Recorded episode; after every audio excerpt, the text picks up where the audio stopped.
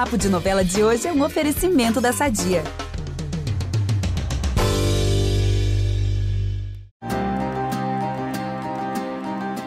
Parece que o bichinho do casamento mordeu alguns moradores do Pantanal.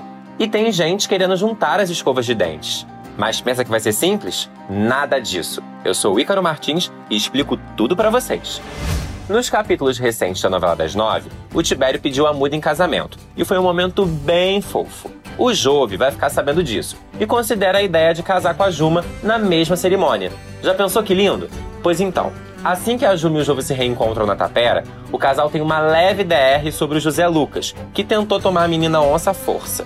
Percebendo que o Jove não gostou nadinha dessa história, a Juma decide pedir a mão dele em casamento. É isso mesmo, Brasil. Ela fala que deseja criar os filhos na tapera com ele ao lado. E o Jove fica sem saber o que dizer. Mas ele aceita, claro. Mas aí tem um detalhe: o José Leôncio vai ficar sabendo dessa história da Juma pedir o Jove em casamento. E vai ficar meio chateado. Ah, que besteira, gente. Século XXI, né? O que, que tem a mulher pedir a mão do cara em casamento? Alô?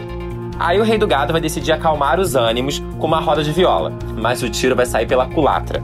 A Juma aparece na roda a convite do Jove e o Zé Lucas não vai tirar os olhos dela. Tô sentindo cheiro de treta, e vocês? Pra piorar a situação, o Tadeu vai passar do ponto na bebida e vai mandar cantar Cavalo Preto. Aí a Zefa, que tava ali, vai sair cantando a música plenos pulmões. Que momento! Os dois estão bem apaixonadinhos. Já era pra Guta Regatinha. Aí, vendo a atitude nada a ver do filho, o Zé Leôncio vai chamar o Tadeu de ignorante. E a Filó vai tomar as dores do peão e vai ficar furiosa.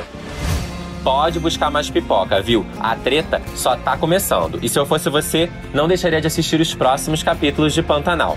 Quer saber o que vai rolar? É só seguir com a gente no G-Show e acompanhar todos os detalhes da novela na TV e no Globoplay. Amanhã eu tô de volta. Beijão!